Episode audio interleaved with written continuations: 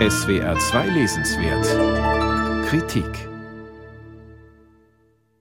Um es vorweg zu sagen, Martin Bleifs 600-seitiges Sachbuch zur Natur des Menschen ist keine leichte Kost. Nicht nur hinsichtlich des Umfangs seiner Darstellung, sondern mehr noch hinsichtlich deren inhaltlicher Brisanz und des intellektuellen Anspruchs an seine Zielgruppe, eine allgemein gebildete, aber nicht fachspezifische Leserschaft. Der Autor hat es sich zur Aufgabe gemacht, in vier großen Kapiteln zu Evolution, Genen, Zellen und dem Gehirn auf Basis der aktuellen biologischen Erkenntnisse nicht weniger als eine gut fundierte Antwort auf die Frage Was ist der Mensch zu geben.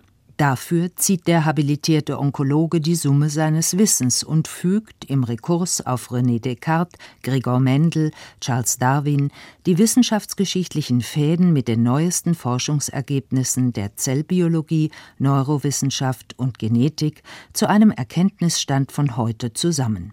Wohin der Weg seiner streng naturwissenschaftlichen Methodik und deduktiven Argumentationen führen würde, ist schon aus dem Buchtitel ersichtlich Das Tier in uns, die biologischen Wurzeln der Menschlichkeit.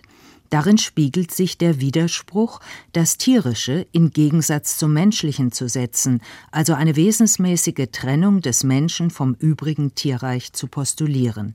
Sie dient bekanntermaßen als Rechtfertigung dafür, sich die Verfügungsgewalt über die behaarten, gefiederten oder geschuppten Mitgeschöpfe anzumaßen, auf deren Kosten die Grundlage des Anthropozän geschaffen wurde.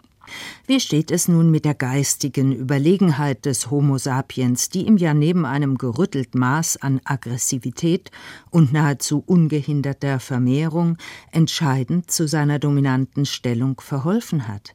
Martin Bleif nimmt an, es handle sich um eine biologisch verankerte kognitive Fähigkeit, die darauf zurückzuführen sei, dass der Mensch gegenüber anderen Säugetieren weniger präformiert ist und nach der Geburt eine ungewöhnlich lange lange Entwicklung bis zur Selbstständigkeit durchläuft.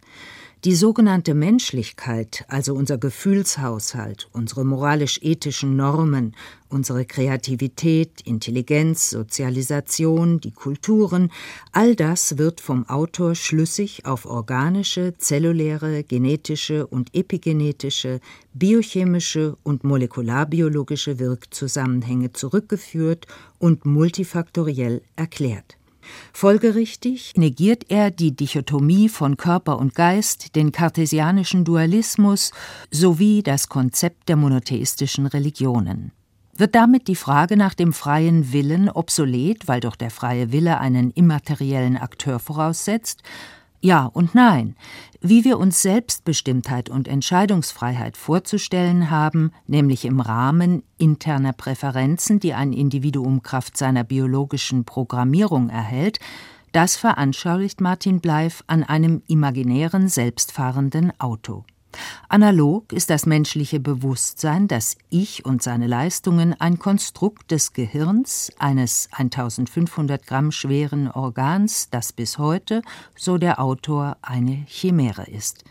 Der Geist als eine Eigenschaft des Gehirns und die biologischen Quellen für unsere Kunst, Wissenschaft oder Kriegstechnik, für das Gute und das Böse, liegen bislang in völligem Dunkel. Umso spannender liest sich im vierten Kapitel des Buches das, was die Wissenschaft bis heute über das Gehirn als das Ich-Organ weiß. Unser modernes Menschenbild schwankt zwischen Bewunderung und Abscheu, zwischen Stolz und Selbstzweifeln.